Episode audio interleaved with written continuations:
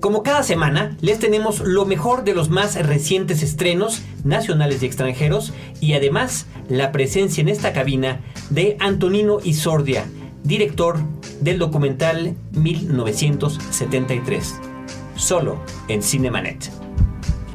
¿A poco te apantalla el séptimo arte? Bienvenido a Cinemanet, la mejor dosis de imágenes auditivas para la apreciación cinematográfica. Las butacas están listas. Toma tu lugar y acompaña a Carlos del Río y Roberto Ortiz.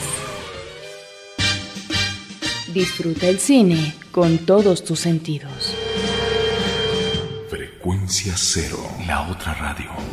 Cantando en el baño, me acuerdo mucho de ti. ¿No sabes, Roberto Ortiz, cuántas veces imaginaba yo y me preocupaba pensando cuándo podremos ocupar esta canción en particular de Tintán para iniciar el programa. Pues llegó el momento perfecto cantando en el baño Tintán que aparece en la película Un Mundo Maravilloso de estreno. Yo soy Carlos del Río, Roberto Ortiz, ¿cómo estás?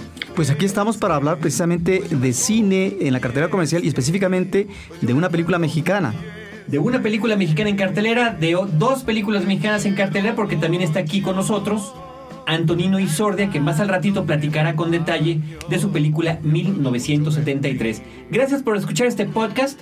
Nuestro correo electrónico info arroba buzón de voz 2455 5099. Roberto llega a la cartelera finalmente con mucha expectativa porque La Ley de Herodes, que es la película previa de Luis Estrada, también protagonizada por Damián Alcázar y Jesús Ochoa, con mucha gente que participó en esa cinta, regresan ahora con esta nueva visión que se llama Un Mundo Maravilloso. Ahora, en el caso de La Ley de Herodes, estaríamos, Carlos, a fin del sexenio pasado, un sexenio políticamente correspondiente al PRI, ante una visión virulenta, paródica, de muchas décadas de poder político en donde cabía todo, la corrupción, la impunidad, el pisoteo cotidiano a la constitución, etc. Y hace un retrato a través de un personaje y su itinerario desde lo que es un cargo menor, pasando por presidente municipal hasta llegar al Congreso y lanzar un discurso demagógico. Eso era creo yo, en el caso de la ley de Herodes, este pronunciamiento crítico por parte de Estrada de estos sexenios cargados de corrupción por parte del PRI. Y ahora lo que vemos en la película Un Mundo Maravilloso, su nueva cinta, con Damián Alcázar nuevamente como actor principal y personaje central, es una alusión muy evidente, eh, muy eh, visible de es el sexenio foxista y todo lo que ha acarreado en términos de un cambio que no llegó, en términos de una política neoliberal que continúa o que trata de consolidarse y también este aparente combate a la pobreza a través de los programas sociales, que tiene un nudo central en la película y en donde esta negación de los pobres se remite aquí como una realidad de todos los días. Se trata de una cinta de humor negro que una vez más trata de retratar ahora el México contemporáneo. Si bien con esta crítica que platicamos al actual gobierno federal, no deja por supuesto de criticar como lo hacía también la ley de Herodes, a la iglesia, a los otros partidos políticos, a la sociedad en general, a los medios de comunicación, en fin. Eh, esto sí, Roberto, que ahí vendría ya un comentario más aterrizado sobre la cinta. La película trata sobre cómo un hombre extraordinariamente pobre un indigente que se llama Juan Pérez, el personaje que interpreta Damián Alcázar, por azares del destino, por un error, por una confusión, llega a aparecer en los medios masivos, en un periódico, después en otros periódicos, después en la televisión, como eh, una suerte de persona que se opone a el sistema económico que está promoviendo el gobierno vigente.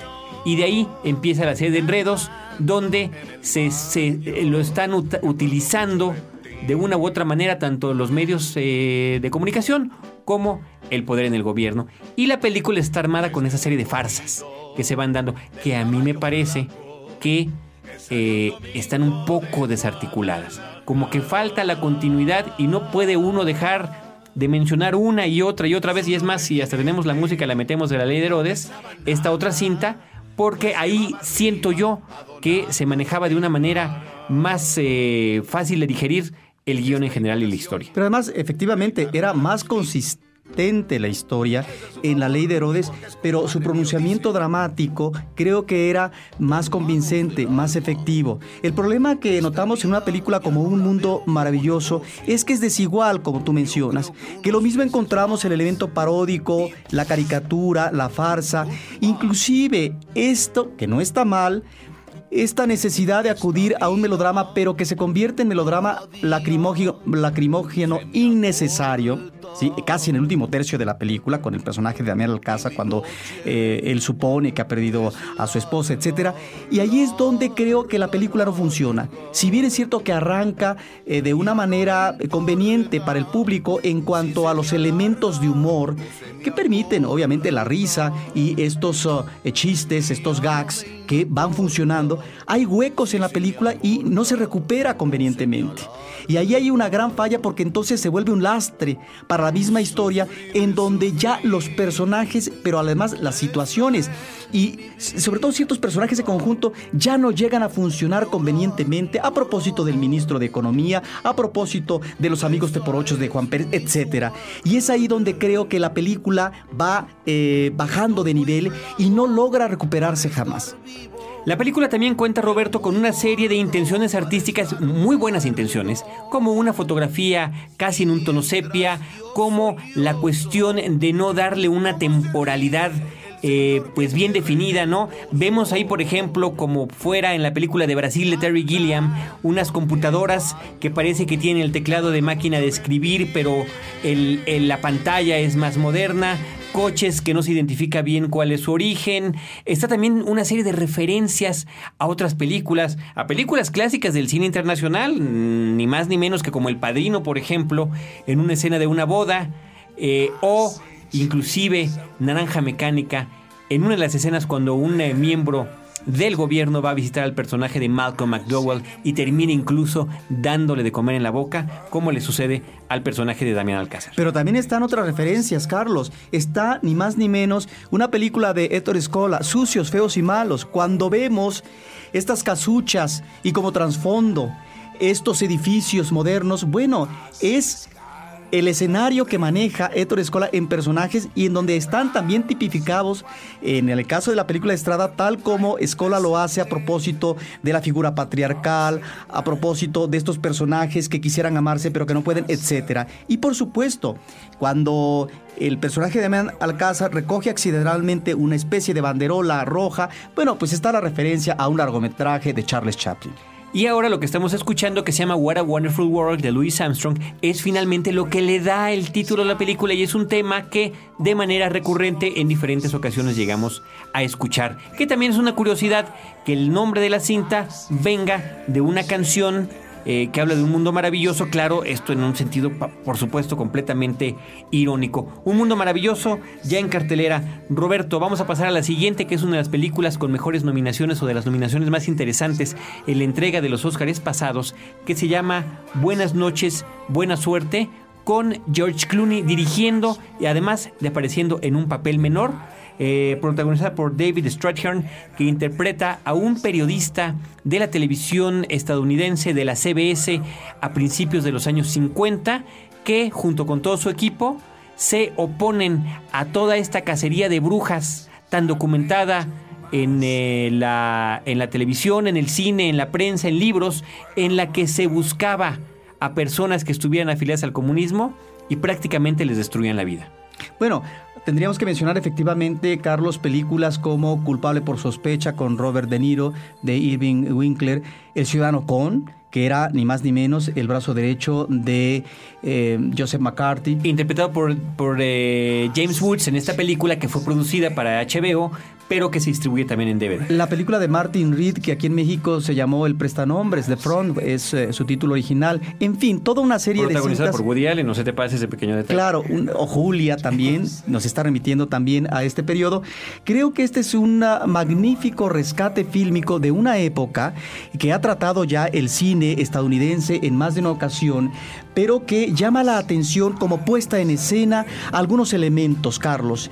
El tratamiento que va manejando a veces como si se tratara de una aproximación documental. Estamos obviamente ante el mundo de la televisión, que eso es extraordinario, este acercamiento a una época y cómo se hacía televisión, que no tenía los avances técnicos que ahora tiene, pero por otra parte también el tratamiento fotográfico que me parece extraordinario. Ahí es donde creo que hubo un ninguneo por parte de la academia en cuanto a nominaciones que debía de haber tenido esta película y que eh, no solamente nominaciones, sino también haber ganado Óscares. ¿Por qué? Porque es una película, en el caso de la fotografía, que se maneja en blanco y negro, Carlos, porque estamos viendo las imágenes ni más ni menos en las discusiones en el Congreso por parte de Joseph McCarthy y esto obviamente requirió una transformación del celuloide original, Carlos, para que pudiera encajar a la perfección en, la una calidad unitaria fotográficamente hablando. Y que además este blanco y negro le permitió una atmósfera extraordinaria a la cinta que nos permite de verdad sentirnos que estamos en aquella época. Estas salas cerradas donde todo el mundo está fumando, bueno, el propio periodista que interpreta Strathairn pues era un hombre que se la pasaba con el cigarro en todo momento, incluso el ninguneo hacia la mujer, si bien estos hombres están defendiendo los derechos inalienables del estadounidense en contra de este hombre eh, McCarthy que estaba alienándolo, ¿no? Resulta que ellos cuando necesitan algo es a la mujer a la quien recurren. Oye, este, chica, por favor, ¿por qué no vas y checas el asunto de los periódicos, no? Entonces me parece que el retrato propio de la época es muy, muy adecuado tiempos de intolerancia, nos estamos remitiendo obviamente a la Guerra Fría, y por otra parte, Carlos, eh, encontramos un magnífico repertorio actoral que no hay que dejar de mencionar. No, no, no, no, no, extraordinario. Entre otras personas ya habíamos mencionado al protagónico, eh, George Clooney, Robert Downey Jr., Jeff Daniels y mucha gente que por su rostro como que nos permite acercarnos a los estereotipos que se manejaban en aquella época tanto en la televisión como en la cuestión de anuncios publicitarios, incluso de los dibujos con los que se hacía este tipo de publicidad. Sí, ahora, hay elementos que me parecen que son perspicaces, que son parte de un hombre inteligente como Clooney, que no solamente se ha dado a notar como actor, sino ahora como un director que hay que seguirle la pista porque realmente hace una obra redonda. Encontramos también la perspicacia, decía yo, a propósito del elemento musical, una cantante negra que lo mismo está en el estudio, ¿verdad? De la televisión, que está en un bar en términos de una lógica, podríamos decir que este personaje no tendría por qué estar en tantos momentos, aunque de alguna manera podía justificarse dramáticamente. Pero nos sirve como una referencia, como si estuviéramos ante un coro que nos está remitiendo al momento que están viviendo los personajes. Y además con una magnífica voz que está envolviendo esta situación que viven cada día los personajes. Buenas noches, buena suerte la película que estamos comentando. Roberto Ortiz, vámonos a un corte y regresamos con más estrenos de la semana.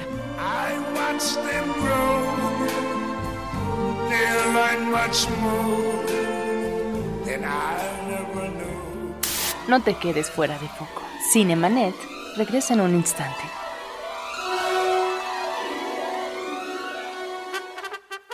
Radio Raza, en su presentación de lujo podcast, para los oídos más refinados. Aderezado con los comentarios de Bonfilio Cruz y sazonado con la chispa de Guadalupe Chaires. El único producto hecho por hombres que a las mujeres les encanta. Descárgalo todos los sábados a partir del 18 de febrero. disponible únicamente en frecuencia cero. Este programa no es recomendable a piratas por su alto contenido intelectual. Para usted, amigo exigente, acostumbrado a la alta fidelidad y los buenos programas de radio, Frecuencia Cero le ofrece la solución que buscaba. Frecuencia Cero, la otra radio. Donde usted y su familia en todo momento podrán escuchar sus programas favoritos en cualquier reproductor de MP3. Oye, hijo, ya deja ese aparato, suéltalo. Escúchelos ya. En el automóvil, hogar u oficina, incluso en un día de campo. Ya lo sabe, podcast La Otra Radio. Encuéntrelos en frecuenciacero.com.mx. Hijo, ven acá, que te estoy acá, pequeño demonio. Fin del flashback. Estamos de regreso.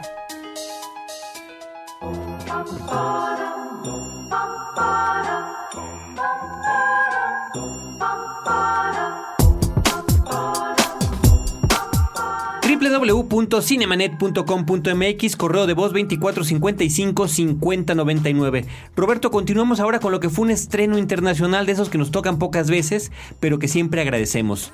V for Vendetta o V de Venganza esta película que por lo pronto en las carteleras estadounidenses el pasado fin de semana rompió récord y quedó como la número uno. Es decir, fue la, más taquillera de este de jueves, de viernes a, a, domingo, perdón, de la semana pasada. Una película protagonizada por Natalie Portman, por John Hurt y nos dicen que por Hugo Weaving, que es el actor que sale como Mr. Smith en las películas de The Matrix. Eh, la cinta V de Venganza está producida y escrita por los hermanos Wachowski. No la dirigen, le dejan esta responsabilidad a un señor que se llama James McTeague y ellos, eh, pues bueno, utilizan a este actor que aparece en estas películas, Hugo Weaving, como el hombre detrás de la máscara y que verdaderamente ahí se queda, ¿no? Yo no sé además eh, cuántas películas ha habido en las que no veamos el rostro de uno de los personajes principales pero que sí podamos identificar su voz.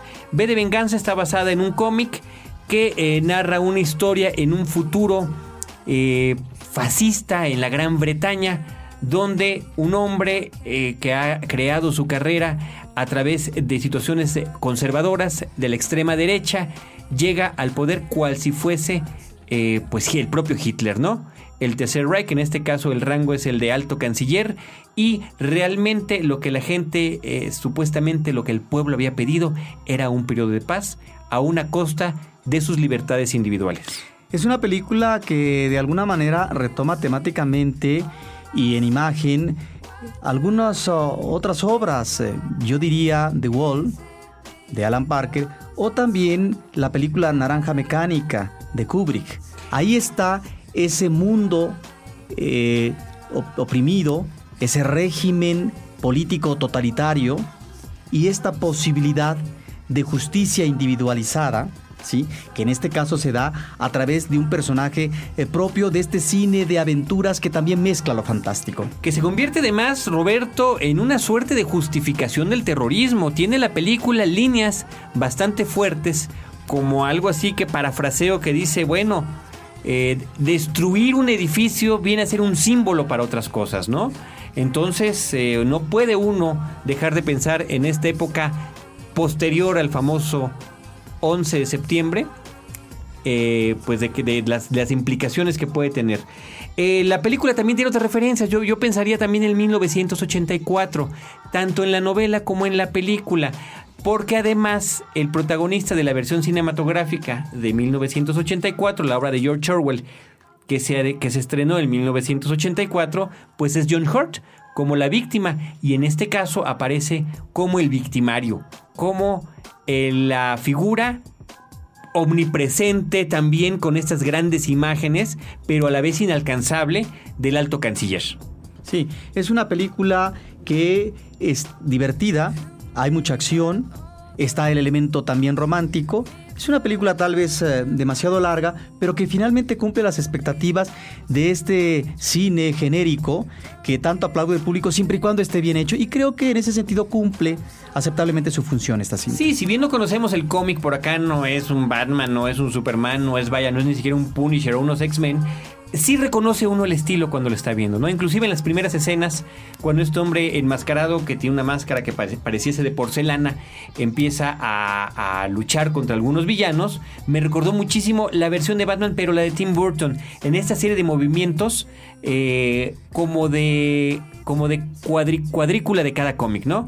Eh, donde van siendo los golpes y vaya, no recurren a la técnica, por ejemplo, de The Matrix no siendo ellos los escritores y productores y directores de, Matrix, ¿no? Entonces me parece que hay una contención en ese sentido y una forma grata, divertida de contar la historia. Así es. Y está Natalie Portman. Eh, y está Natalie Portman que de veras, uno, uno dice, yo soy fan y la ves en esta película. No importa que la rapen. No, pero es que además un amigo me decía eso en la universidad hace muchos años. la prueba más fehaciente de la belleza de una mujer es imaginártela calva. Ahí, ahí está, sí, porque el cabello siempre puede ayudar de muchas otras formas, ¿no? Así como también de noche todos los gatos son pardos, bueno, pues el cabello puede hacer maravillas. Y cuando ves a esta niña con ese rostro divino, completamente calva, dices, caray, corroboro mi fanatismo. Así es. Roberto se estrenó también Hostal, otra película producida por otro director muy reconocido, en este caso se trata de Quentin Tarantino, que eh, produce esta película que dirige Eli Roth sobre una serie de, de muchachos, dos estadounidenses y un islandés, que están de viaje, de backpack, como se les dice, con su mochila a la espalda, recorriendo Europa, pero no quieren ver los museos, no quieren, no quieren conocer este viejo mundo. Lo que ellos están buscando, muy al estilo gringo, es eh, la fiesta, el reventón, la droga y las mujeres. Finalmente, gracias a estas cuestiones, son seducidos hacia un pueblo de eh, Eslovaquia, llegan a cierto hostal, al hostal del título de la película, y ahí pues llegan a ser víctimas de tremendas torturas. Ahora, es una película que tarda en arrancar a propósito del ingrediente de suspenso y de terror.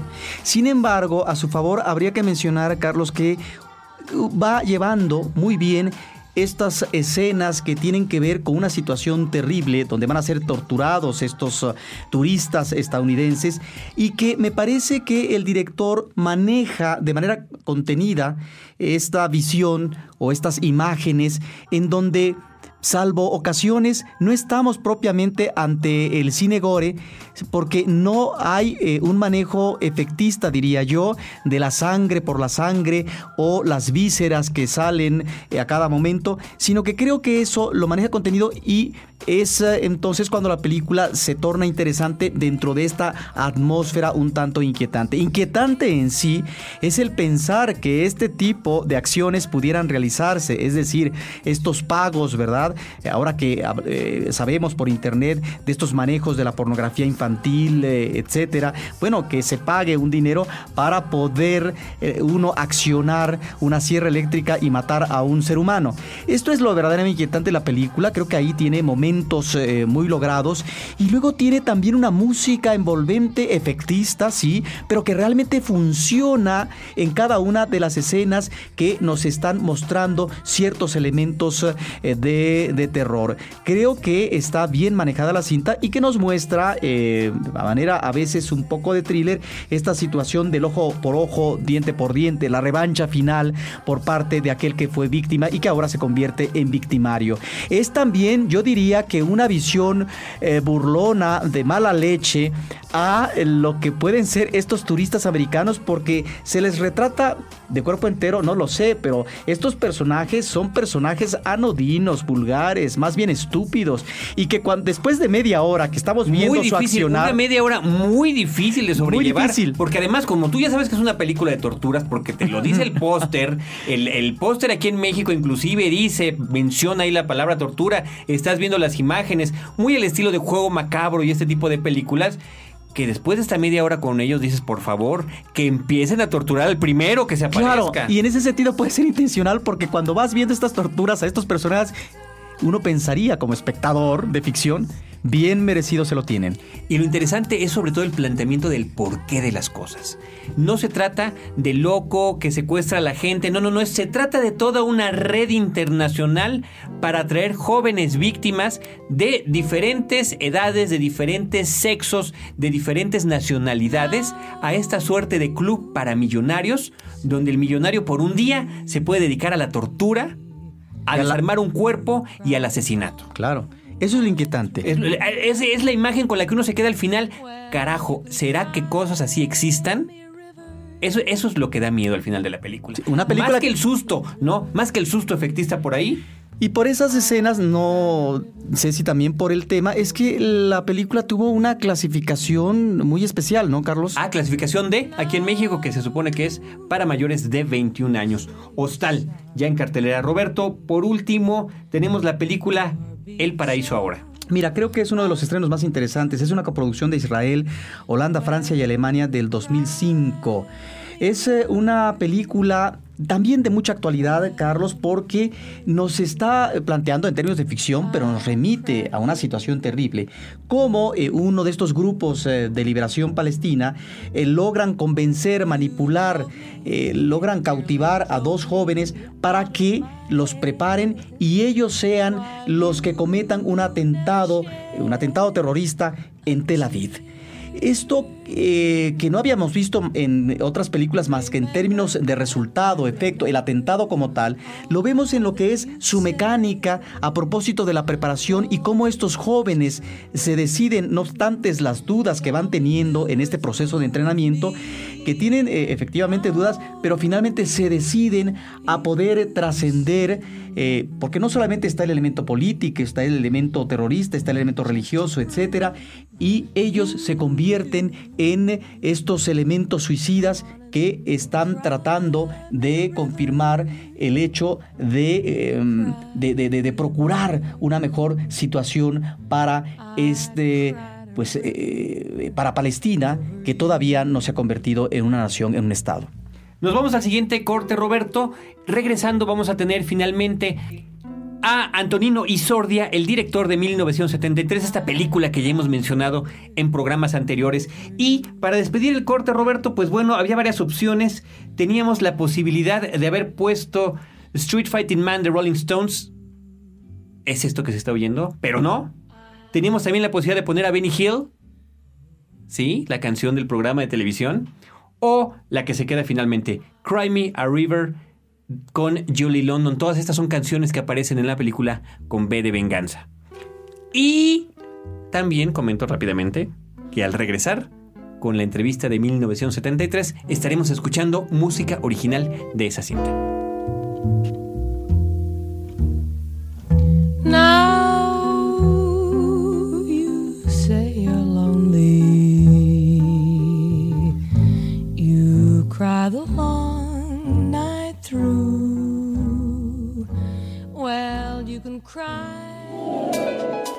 Cinemanet regresa en un instante.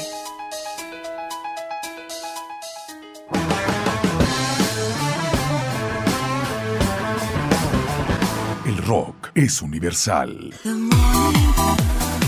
Lo electrónico nos invade. Pero hay un ritmo que te hace sentir en tu frecuencia.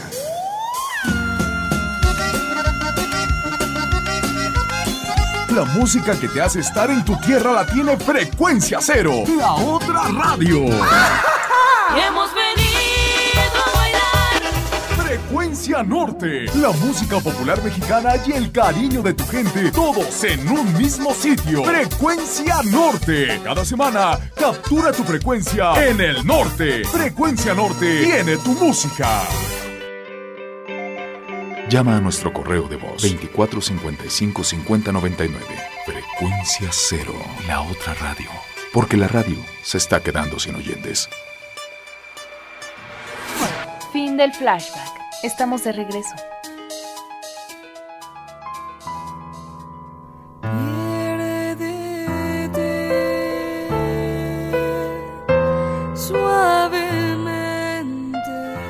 Como les comentamos al inicio de este podcast, tenemos aquí en la cabina al director mexicano Antonino Isordia, quien está con la película 1973, un documental que se está exhibiendo actualmente en las salas comerciales de la Ciudad de México. Antonino, bienvenido y muchísimas gracias por acompañarnos. Gracias por invitarme, vamos.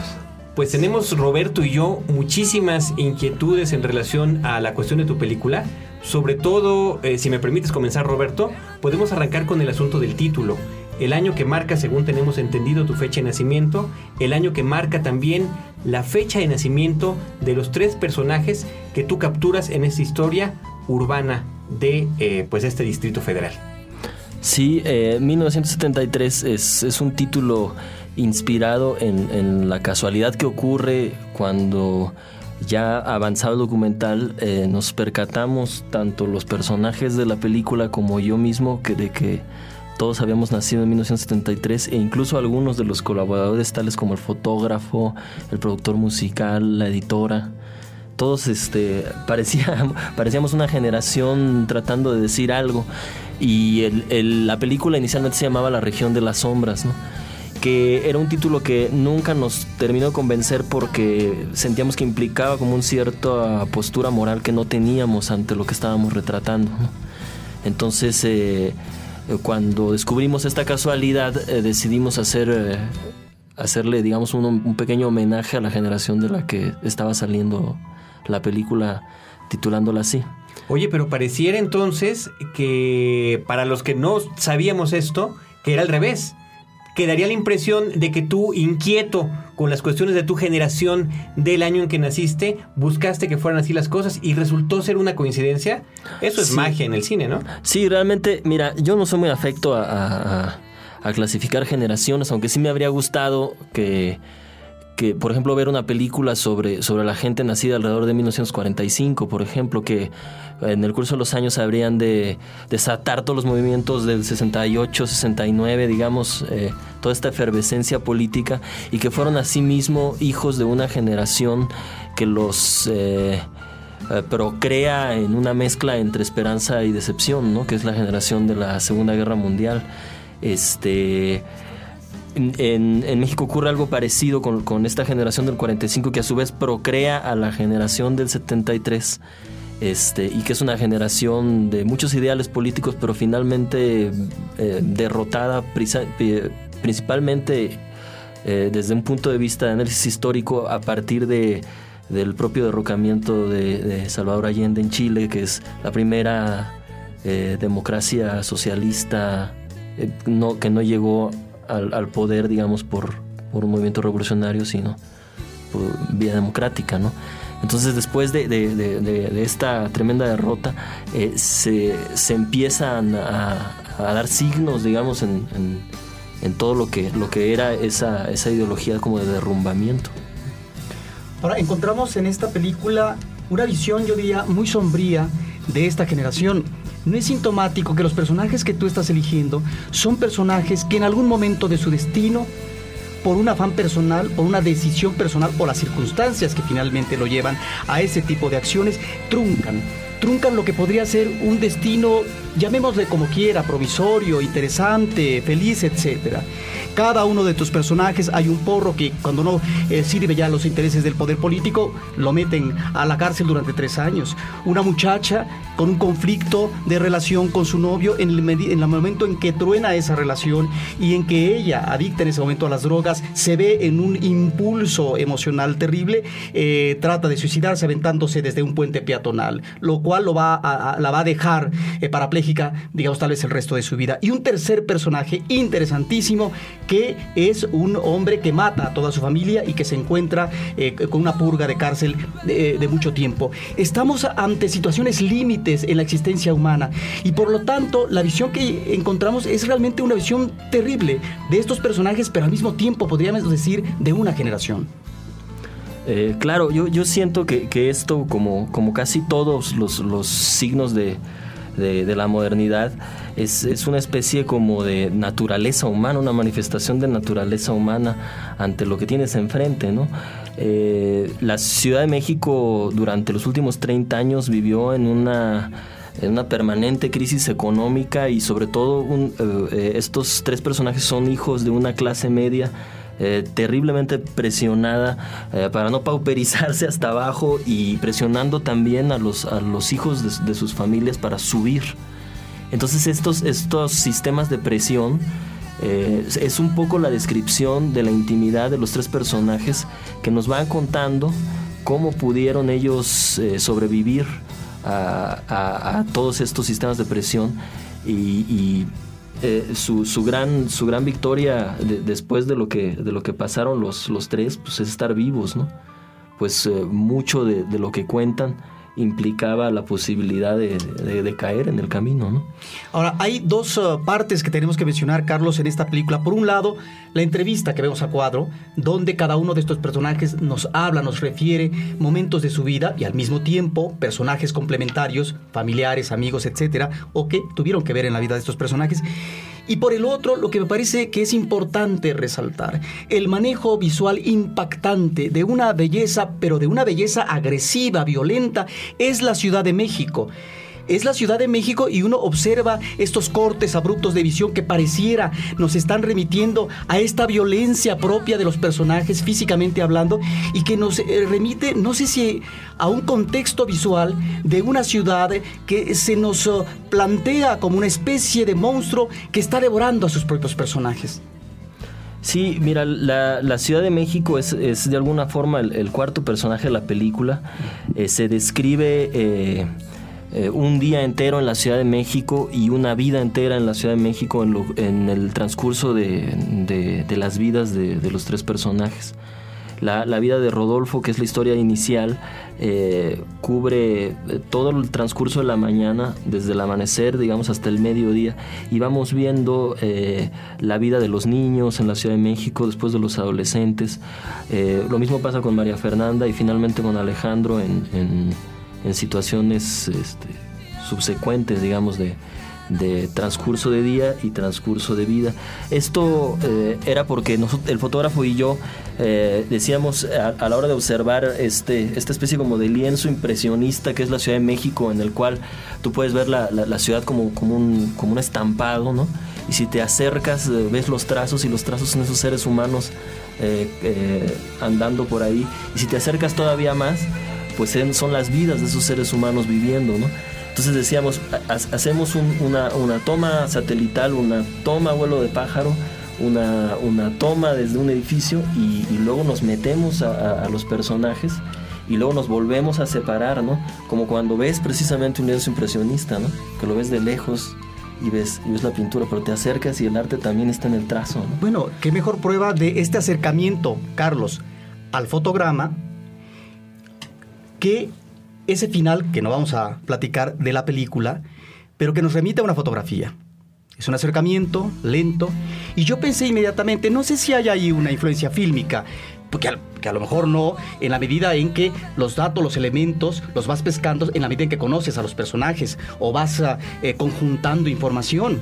Pero a mí me remite inmediatamente a un personaje que fue interpretado maravillosamente por Catherine Deneuve y de una película que se llama Repulsión de Polanski.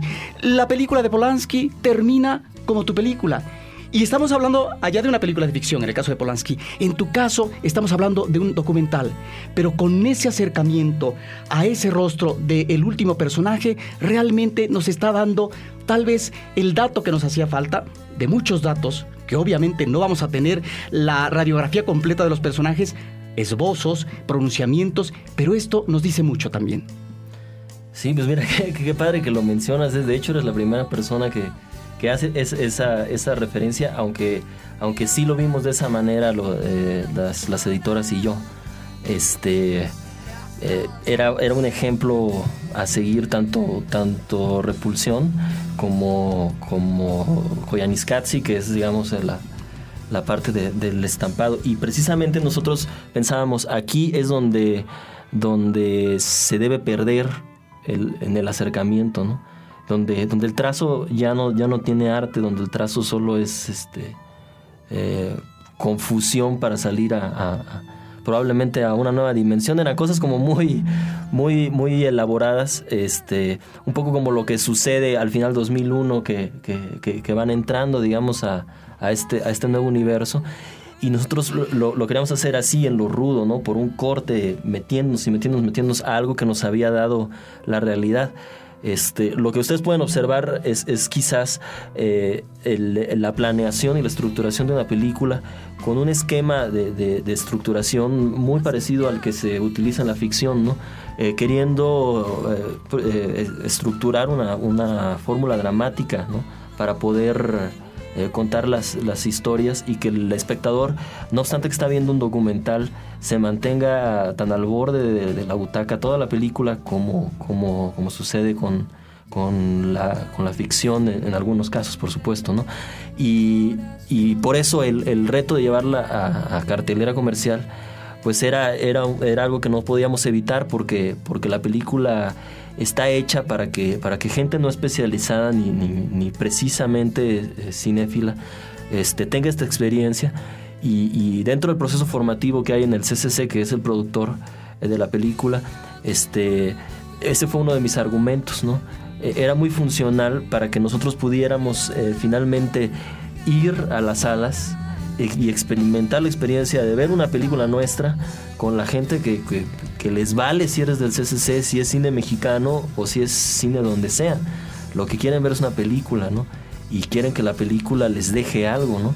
Y, y ha sido, han sido experiencias formidables porque, porque puedo este, ver a, veces en, en casos este, muy extraños, como por ejemplo fui a ver una, una función en Mundo E, pues donde es un centro comercial que tiene principalmente diversiones para niños, ¿no? Y, este y la gente que, se metió a ver a ver la película, eh, pues yo dije, puta, se van a salir, ¿no? Ah, pues, por ahí de la historia de Maffer, yo creo que van a ir colgando el pico algunos, ¿no? Y no, mantuvieron un interés y una disciplina y yo los volteaba a ver y, y a, veces hasta mis propios movimientos de voltearlos a ver medio que los molestaban, ¿no? Una concentración y este y entonces ahí nosotros vamos como como descubriendo que se puede reformular un, un cine de, de una óptica verdaderamente nuestra, ¿no? Sin tratar de, de llevar como, como se está haciendo con, con el cine nacional a, a la premisa de esta vez ya casi nos salió igualita que una película de Hollywood, ¿no? Nosotros lo que, lo que, lo que buscamos es, es precisamente crear una, una visión del cine mexicano moderno, ¿no? Eh, no voy a encuadrar las nubes de- de Figueroa, pero, pero tampoco voy a, voy a intentar hacer eh, las películas que hace Scorsese o, o u Oliver Stone, ¿no? Que, O sea que en estas últimas semanas has tenido la oportunidad de vivir junto con tu público, muy diverso además, porque si pensamos que la película, como nos platicaba Paula Astorga, la directora del FICO cuando estuvo aquí, mencionó tu filme, entre algunas de las cosas que había que resaltar, eh, es un público diferente, el público de un festival como el FICO. Y es un público distinto, el que ciertamente, co- como, como comentas, podemos encontrar en las diversas zonas de la Ciudad de México. Sí, completamente. Y, y mi mejor experiencia en el FICO es una muestra que ellos hacen en el Faro de Oriente, en donde pues es una proyección en video, con una sala bastante improvisada, pero con gente que se coloca en una postura de debate a la hora de, de pues de la sesión de preguntas y respuestas muy interesante, ¿no? No, no, no te dan respiro, pues, o sea, eh, los, los errores que ellos notan en la película te los hacen ver, ¿no? Y te hacen ver desde su punto de vista eh, de, de- del cine, digamos, eh, cuáles son las cosas que a ellos les parecen excesivas o que les parecen, eh, pues, que eran aburridas y que no llevaban a ningún lado, ¿no? Y eso, eso también fue una experiencia muy interesante en el caso del FICO, porque precisamente te enfrentas como a gente común y a, y a madres de, de familia que van ahí con, con varios niños, ¿no? Y hasta los propios niños de pronto te hacen un par de, un par de preguntas cuestionamientos. Creo puntillosas. que es una, una experiencia enriquecedora. Antonino, casi se nos acaba el tiempo en este programa, pero antes de concluir quisiéramos que nos comentaras en este contexto de nuestro México contemporáneo, después de esta experiencia con este documental, que es tu ópera prima, si no estoy equivocado, Sí, sí lo es. eh, ¿qué sigue para un realizador como tú? ¿Seguir por el camino del documental? ¿Buscar la ficción? ¿Qué panorama ves? Mira, yo eh, me siento muy identificado con, con- con la corriente de, de documentalistas que existe ahorita en el país. No obstante, yo nunca he dividido el cine en esos dos géneros, ¿no? Eh, para mí existen géneros cinematográficos y géneros dramáticos. Soy como de ese esquema clásico y casi no, no, no pienso que mi película en realidad es un documental, ¿no? Eh, y, seguramente, bueno, ahorita estamos planeando una ficción, estamos escribiendo un guion y, estamos tratando de localizar actores que nos resulten interesantes. Este, pero, pero no voy a dejar, digamos, las partes como discurso social que- que vengo dibujando en, en esta película, porque ah, para mí este, un, un- un cineasta es alguien que habla de su época, ¿no? Y, y yo no puedo Pues una felicitación para ti en una película que resulta inusual en el panorama actual del cine mexicano, una película que rompe con los esquemas tradicionales del documental, no tiene que ver con docuficciones, claro, a veces hay mezclas, ¿no? Como las que vimos terribles desde un punto de vista de Felipe Casals a propósito, ¿no? De una luchadora social digna. Y aquí estamos ante una propuesta diferente. Y estamos ante el cine comercial que nos permite ver situaciones terribles de personajes humanos que lamentablemente a través del uso mediático, sobre todo televisivo, en la nota roja tal vez de los periódicos, tergiversa en buena medida lo que hay detrás de estas acciones criminales eh, o terribles que a veces suceden en, en situaciones eh, dramáticas de la vida. Antonino, pues muchísimas gracias. Antonino Isordia, director de la película mexicana 1973, con fecha de 2005. ¿Verdad? Sí. Muchas Gracias a gracias. ustedes, gracias a ustedes. Los esperamos a todos ustedes en nuestro próximo podcast la próxima semana. Esto fue Cinemanet. Roberto Ortiz y Carlos del Río se despiden. Gracias.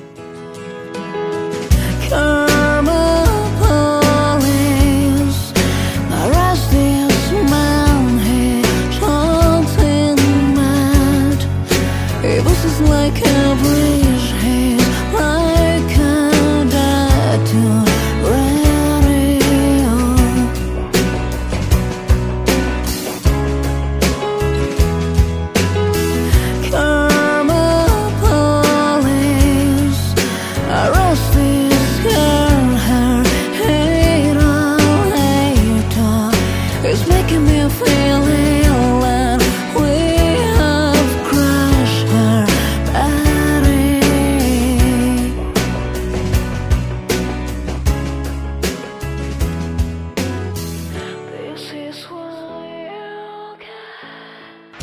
Créditos ya están corriendo.